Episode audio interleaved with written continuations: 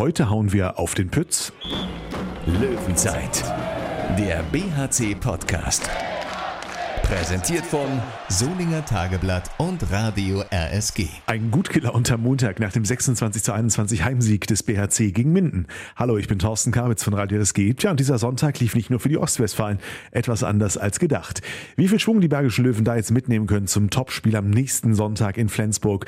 Darüber und noch vieles mehr spreche ich mit Thomas Rademacher aus der Sportredaktion des Solinger Tageblatts. Hallo zusammen. Und Premiere in diesem Podcast. Zum ersten Mal haben wir jemanden aus dem Trainerstab zu Gast, nämlich den Co-Trainer Markus Pütz. Hallo. Hallo zusammen. Warum Markus eine sehr verständnisvolle Freundin braucht, was eigentlich auf den Klemmbrettern steht, die er beim Spiel immer bei sich hat und ob er nicht selbst auch irgendwann mal Chefcoach werden will, wir fragen ihn nachher. Löwenzeit. Extrem einverstanden mit diesem Auftritt war Sebastian Hinze gestern nach dem 26 zu 21 Sieg in der Unihalle gegen Minden und er hatte einen Grund dazu. Viele, auch wir hier vorige Woche im Podcast mit ST-Sportchef Jürgen König, hatten doch ein deutlich engeres Duell der beiden Tabellennachbarn erwartet.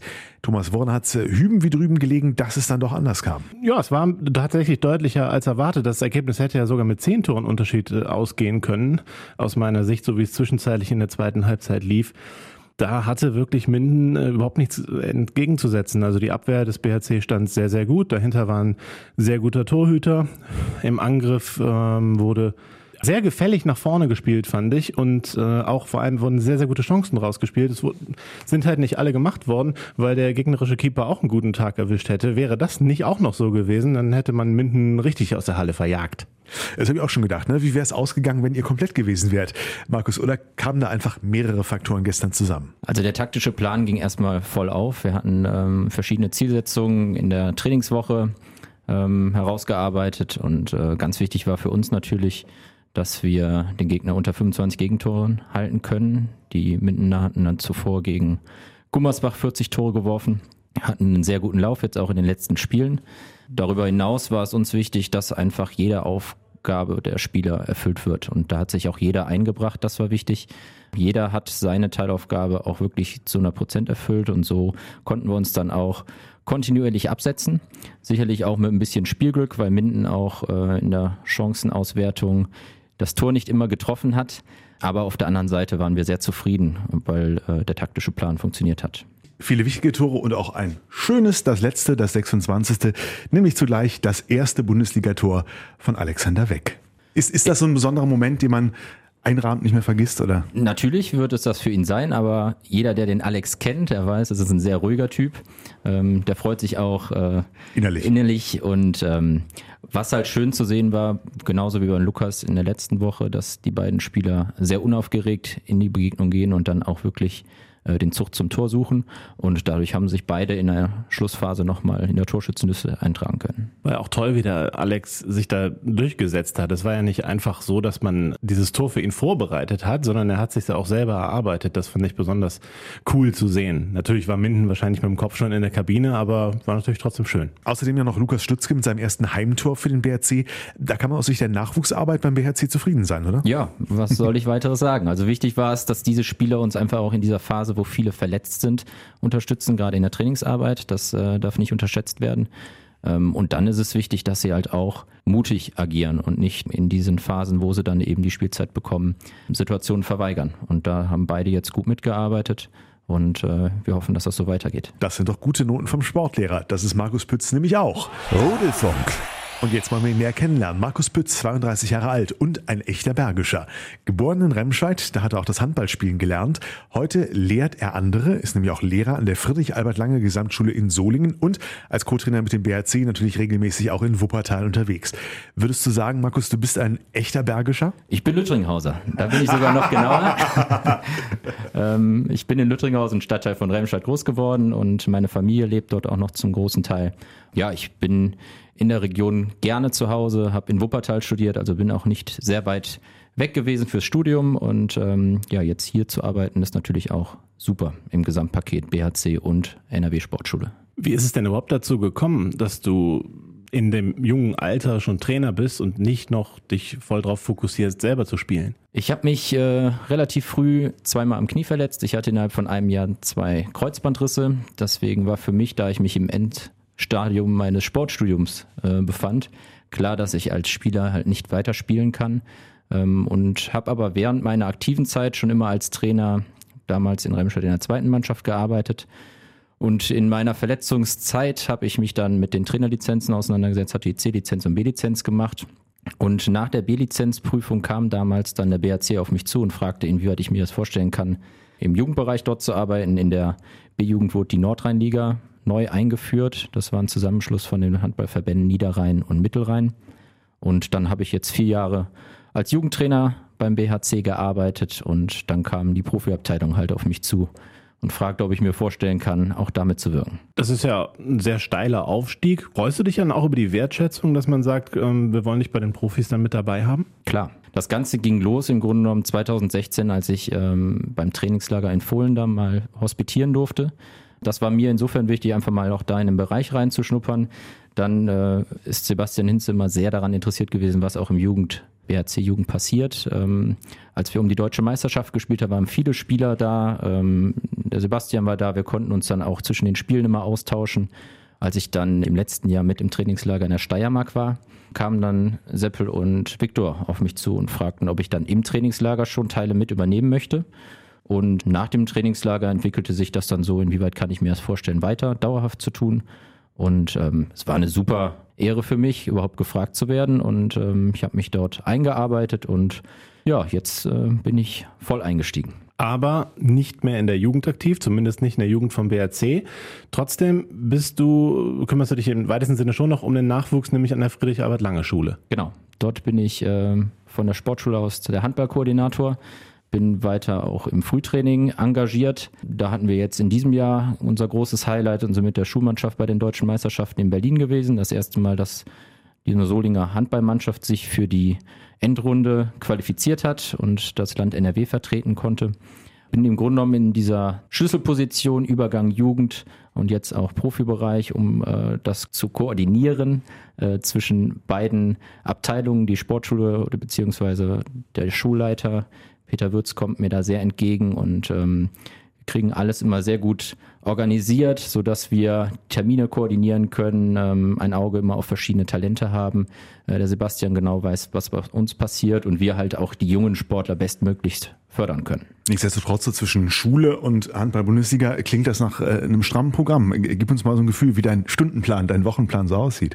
Also grundsätzlich bin ich äh, jeden Tag in der Halle. Ähm, es ist so, dass ich seit dieser Saison ähm, die Schule ein bisschen runtergefahren habe. Ich bin nur noch zu 70 Prozent ähm, an der Schule angestellt. Das kommt auch einfach, weil wir durch die Donnerstagsspiele, wenn wir einen Tag vorher reisen, dass ich donnerstags halt nicht unterrichten kann, so dass ich donnerstags halt meinen freien Tag habe, dazu mittwochs nachmittags nicht im Nachmittagsunterricht eingesetzt werde. Ja, das ist super koordiniert. Also es ist nicht so, dass ich äh, überhaupt keine Freizeit habe. Aber man muss schon ein bisschen organisieren und ich bin auch dankbar, dass meine Freundin das so mitmacht und auch Verständnis zeigt. Habe ich als Schüler damals auch übrigens versucht, auf 70 Prozent runterzufahren. Fand mein Lehrer nicht so klasse, das Modell. das kenne ich, auf 50 sogar. Aber du bist äh, in der Schule jetzt wirklich auch nur in der Sporthalle aktiv oder machst auch Erdkunde, Englisch, Deutsch? Nee, ich habe ähm, Geschichte in der Oberstufe. Da unterrichte ich momentan einen Zwölferkurs. Dann hab ich, bin ich Klassenlehrer von einer ähm, sechsten Klasse. Ähm, ist auch eine Sportklasse, da unterrichte ich dann Sport, Gesellschaftslehre, bin da im Schwerpunktsport noch zusätzlich engagiert. Das ist eine zusätzliche Sportstunde, die einfach die Sportklassen äh, bekommen. Und ähm, das ist ganz normales Schulprogramm, aber zusätzlich halt nochmal die Situation mit dem Frühtraining, dass ich die Jahrgänge ab Klasse 8 bis Jahrgangsstufe 12 auch in der Halle in Kleingruppen mit dem Christoph Rath trainiere. Das Sportinteresse wird an der Pfalz ja sehr groß sein, ist ja eine Sportschule. Ähm, fragen die Kids dich da dann auch, so wie war das denn jetzt mit dem BHC am Wochenende in Berlin, wenn dir da solche Fragen gestellt oder konkrete, bringen mal ein Autogramm mit vom äh, Linus Arneson oder sowas? Das passiert immer. Und äh, wir haben auch ganz viele Schüler, die regelmäßig zur Halle kommen oder in die Halle gehen. Und das ist super. Also das ist eine Situation, dass die Schüler interessiert sind und dann auch verschiedene Situationen mal hinterfragen, wenn irgendwas vielleicht im Fernsehen äh, anders ausgesehen hat oder äh, was vielleicht im Hintergrund passiert. Und wenn Autogrammwünsche sind, das ist dann einfach ein kurzer Weg für mich und äh, da kann man die Kinder echt sehr, sehr glücklich machen. Das ist äh, eine schöne Sache. Im BRC-Bereich, im Profibereich bist du ja der Co-Trainer. Man sieht dich bei den Spielen sehr viel mit einem Klemmbrett, äh, auf dem dann einige Blätter drauf sind, wo Notizen gemacht werden. Was schreibst du da auf? Ähm, wir haben eine Statistik, die hat der Sebastian entwickelt. Ähm, das sind einfach wichtige Informationen, die er während des Spiels haben möchte. Darüber hinaus haben wir die jetzt über diese letzten anderthalb Jahre auch ein bisschen modifiziert. Ähm, grundsätzlich notiere ich einmal den Spielverlauf, dann die Effektivität im Angriff von unseren einzelnen Spielern, wie sind die Wurfquoten aus verschiedenen Distanzen zum Tor, wie ist das Torhüterspiel, wie sieht die Quote der Torhüter aus, um dann auch nach verschiedenen Absprachen Rückmeldung zu geben, wie wir vielleicht wechseln könnten. Darüber hinaus notiere ich die Effektivität der gegnerischen Spieler, äh, dann unser Tempospiel, unsere technischen Fehler, also es kommt einiges zusammen. Aber es sind einfach wichtige Informationen, die wir verwerten, einmal für die Halbzeit und auf der anderen Seite auch im Spielablauf, um äh, auf Situationen reagieren zu können. Es soll ja Vereine geben, nicht der BRC, wo die Co-Trainer die sind, die die eigentliche Arbeit machen. Aber äh, wie ist es bei euch im Training? Wo liegen da deine Schwerpunkte oder wie ist die Aufgabenverteilung da? Ich kümmere mich komplett um die Torhüter. Ähm, beim Spieltag ist es so, dass wir die Spielstatistiken oder beziehungsweise die Auswertung der gegnerischen Schützen nochmal eine Stunde vor dem Spiel durchgehen. Ansonsten haben wir immer zwei bis drei Torhüter beim Training. Rasmus Otz ist ja auch als äh, Spieler der zweiten Mannschaft mit dabei. Und neben dem normalen Mannschaftstraining gestalte ich halt das Torhüterprogramm. Darüber hinaus ist es oftmals so, dass wir die Gruppen teilen, dass ich dann mit einzelnen Spielern arbeite oder Positionsgruppen. Oder aber, wenn verletzte Spieler wieder ins Training langsam integriert werden, ähm, sind sie dann auch bei mir auf der anderen Hallenseite und äh, wir arbeiten dann nochmal im Grundlagenbereich. Liegt das also an dir, dass der Christopher Rudeck jetzt in dieser Saison so aufblüht? Das liegt nicht äh, nur an mir, aber ähm, es ist eine tolle Entwicklung. Also, ähm, aber ich würde beide Torhüter da schon äh, zusammen sehen. Wir haben jetzt gerade statistisch, glaube ich, 31 Prozent ähm, diese immer so halten. Ähm, Christopher Rudek hat jetzt eine tolle Entwicklung genommen und ich hoffe, dass das jetzt auch so weitergeht. Torhüter sind halt ein ganz wichtiger Punkt bei uns im Sport. Wenn ein Torhüter eine schlechte Leistung bringt, ist es sehr schwer, ein Spiel zu gewinnen. Und wir tauschen uns viel aus, wir ähm, ergänzen das Training, wir haben da echt einen ganz offenen Dialog. Das heißt, auch Dinge von den Torhütern werden mit eingebracht, nicht nur, dass ich ähm, mir da Gedanken mache. Ja, bis jetzt läuft's gut und das soll so weitergehen. Der Rudi, also Christopher Rudek, berichtet auch, äh, im Training würden er und der Bastian Rutschmann sehr unter deiner unfassbaren Präzision leiden. Ich nehme das mal als verkapptes Lob. Äh, was meint er denn damit? es ist so, dass ähm, wir verschiedene Wurfserien machen. Wenn kein Spieler zur Verfügung ist, dann werfe ich aufs Tor. Und ähm, ja, grundsätzlich muss immer einer von der Wurfserie so drin sein, dass der Torhüter keine Chance hat. Und dementsprechend ähm, freue ich mich dann, wenn das dann auch gelingt. Sehr gewissenhaft sollst du auch bei der Videovorbereitung sein, also nicht die äh, Filme für den Bus unterwegs, sondern die Spielvideos. Da haben wir viel Lob aus dem BRC-Team gehört und du sollst sogar manchmal Szenen aus der letzten Saison mit reinschneiden. Absichtlich, oder? ja, das ist äh, manchmal so. Mehr kann ich dazu nicht sagen. Nein, wir machen äh, viel Videoarbeit. Ähm, Sebastian schneidet viel zusammen. Es gibt Spielerschnitte, es gibt äh, Schnitte vom Torhüter, dann von der Abwehr, vom Angriff. Dann gibt es nochmal einen Extraschnitt, den ich vorbereite vom ähm, dem letzten Spiel des Gegners, um da einfach auch äh, viele Möglichkeiten der Vorbereitung zu nutzen. Und da ist das Videostudium auf dem Leistungsniveau einfach äh, elementar. Für die Torhüter wird es ja wahrscheinlich wichtig sein, so Schussbilder zu sehen. Ist es dann wirklich so, dass du 20 Würfe des gleichen Spielers hintereinander schneidest, ähm, damit man so eine, ja, so eine Regelmäßigkeit daraus erkennt? Diesen Schnitt macht der Sebastian. Also es ist so, dass jeder Spieler im Grunde genommen von den letzten drei, vier Spielen hintereinander geschnitten wird, ähm, aus verschiedenen Situationen dann eben ja angeschaut wird. Es ist so, dass jeder Spieler unbewusst äh, seine Lieblingsecken hat ähm, oder halt auch in verschiedenen Spielsituationen in Wurfauslagen absichtlich gedrängt wird, die dann nur noch einen geringen Teil des Tores eben zulassen zum Wurf. Und es ist auf der einen Seite wichtig, diese Fülle an Würfen hintereinander zu sehen. Auf der anderen Seite finde ich es aber auch immer wichtig, dass man nochmal im Spielverlauf die Situation nicht hintereinander pro Spieler hat, sondern einfach alle Situationen, um eben zu sehen, wie reagieren Spieler in verschiedenen Druckphasen und ähm, das eben dann genauso noch mit in das Wurfreportar zu sehen. Das klingt ja alles nach einer sehr guten Zusammenarbeit mit, mit Cheftrainer Sebastian Hinze. Wie sind die, die, die, ja, die Arbeitsverteilungen da ganz konkret? Sprecht ihr auch wirklich taktisch oder macht er das alles und du hörst dir das nur an oder wie funktioniert das genau? Den Plan arbeitet Sebastian aus. Es ist aber so, dass ich gerade im Spielverlauf immer auf verschiedene Sachen mit eingehe. Er auch äh, die Kommunikation mit mir äh, sucht, wenn er was beratschlagen möchte, wie vielleicht was gemacht werden kann. Aber der Plan wird von ihm ausgearbeitet und der Erfolg gibt ihm da absolut recht. Ähm, ich bin sehr froh, dass ich mit ihm auch zusammenarbeiten darf. Er ist gerade auch unter den anderen Trainern äh, in der Bundesliga sehr angesehen und ähm, ich nehme sehr viel mit, kann für meine eigene Entwicklung sehr viel lernen und versuche da zu unterstützen, wo ich unterstützen kann. Kommt das auch vor, dass ihr mal anderer Meinung seid? Also, dass du vorschlägst, lass mal einen Torhüterwechsel machen und der sagt, spinnst du oder sowas in der Art? Ja, spinnst du, hat er noch nicht geantwortet, aber äh, natürlich ist es so, dass ich klar sage, was ich dann denke und es ist nachher seine Entscheidung, ob er es umsetzt oder nicht. Ähm, aber das ist ähm, ein sehr respektvolles Miteinander und ähm, das kann nur helfen, wenn wir eben mit vier Augen dann auch die Situation bewerten. Könnte ja auch eine gute Vorbereitung sein auf die Zeit, auf der dann mal andere auf dich hören. Also ist das eine Perspektive für dich, selber dann auch mal Chefcoach zu sein? Momentan sehe ich das nicht so als Perspektive für mich. Ich bin sehr gerne Lehrer, sehr gerne auch an dieser Schule. Ähm, es ist eine super Schule und äh, es macht mir sehr viel Spaß. Ich habe mich auch jetzt über diese Veränderung gefreut, als ich jetzt als Jugendtrainer aus dieser ersten Reihe da mal rauskam, ähm, einen anderen Fokus habe. Ich musste mich im anderen Feld mit den Torhütern einarbeiten. Eine sehr spannende Aufgabe, weil ich selbst kein ähm, Torhüter war als Spieler. Aber durch verschiedene Fortbildungen, jetzt hatte ich in diesem Jahr auch den DRB-Torwarttrainer gemacht, nimmt man dann viel mit. Denke, dass das auch eine gute Situation für die Torhüter ist, einfach mal einen Perspektivwechsel dann auch im Training von der Spielerseite mit einnehmen zu können. Aber um auf die Frage zurückzukommen, ich bin mit der Situation jetzt sehr zufrieden und ähm, arbeite da auch gerne in der Konstellation weiter. Als Handballer kannst du nicht mehr spielen, ähm, denn ja, du bist ja nun mal verletzt, aber im Fußball, da bist du noch aktiv, nämlich im Training. Da hilfst du oft aus. Bei einer ungeraden Teilnehmerzahl bist du in Team Jung aktiv mit 32 Jahren. Äh, warum im Team Jung?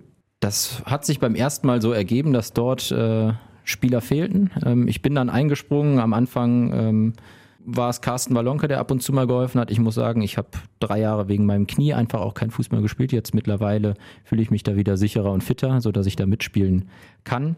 Das äh, ging halt dann einfach so weiter, dass einfach nicht mehr gefragt wurde und ich dann versucht habe, bei Jung einfach auszuhelfen. Und beim momentanen Stand äh, führt auch Jung. Deswegen äh, bin ich da auch zufrieden. Du sollst erzählen, dass du von 23 Spielen 28 gewonnen hast, was einer Siegquote von 121,73 Prozent entspricht. Finde ich stark. Ja, war auch äh, eine gute Quote oder ist eine gute Quote. Und ähm, bis jetzt habe ich noch keinen Anruf von meinem ehemaligen Mathelehrer bekommen, der mich im Abitur geprüft hat. Dementsprechend bleibt die Quote auch so. Also wenn du dabei bist, gewinnt Team Jung. Dann, ja. Die Chance ist sehr hoch. Löwenzeit. Wie stehen die Chancen für Sonntag? Dann geht's für den BHC in den Norden zum bislang ungeschlagenen Tabellenführer SG Flensburg-Handewitt. Die hat zwar noch keinen Punkt abgegeben in dieser Saison, scheint aber trotzdem verwundbar. Erst vor zwei Wochen gegen Wetzlar oder auch zuvor schon gegen Hannover jeweils mit nur einem Tor Vorsprung gewonnen. Thomas, liegen da auch Chancen für den BHC in der Flens Arena? Naja, also grundsätzlich äh, hat der BHC vermutlich immer Chancen, ähm, so wie er momentan auftritt. Und du hast recht, äh, Flensburg hat äh, ein bisschen Glück auch gehabt in der Hinrunde. Sie spielen natürlich einen super Handball, haben alle Topspiele gewonnen. Ich meine aber auch alle Topspiele zu Hause gehabt, äh, um das ein bisschen einzuschränken. Und eben auch ein paar knappe Spiele gehabt gegen Mannschaften, die, ähm, ja, die man jetzt nicht unbedingt in die, ins obere Tabellendrittel zählen würde. Es ist das letzte Spiel der Hinrunde. Sie werden natürlich äh, sehr interessiert dran sein, die Hinrunde dann makellos zu gestalten, denn ich glaube, die letzte Mannschaft, die es geschafft hat, war dann der THW Kiel, der eine komplett perfekte Saison gespielt hat. 2011, 12, glaube ich, war das. Ich kann mir nicht vorstellen, dass Flensburg das schafft. Die perfekte Saison, die perfekte Hinrunde ist natürlich drin und den Anspruch werden sie haben, äh, dass sie den BRC schlagen. Das, äh, davon können wir ausgehen. Der BHC verreist Flensburg die perfekte Hinrunde. Wir hätten nichts gegen die Schlagzeile. Markus Pütz, sprechen wir erstmal kurz über das Personal.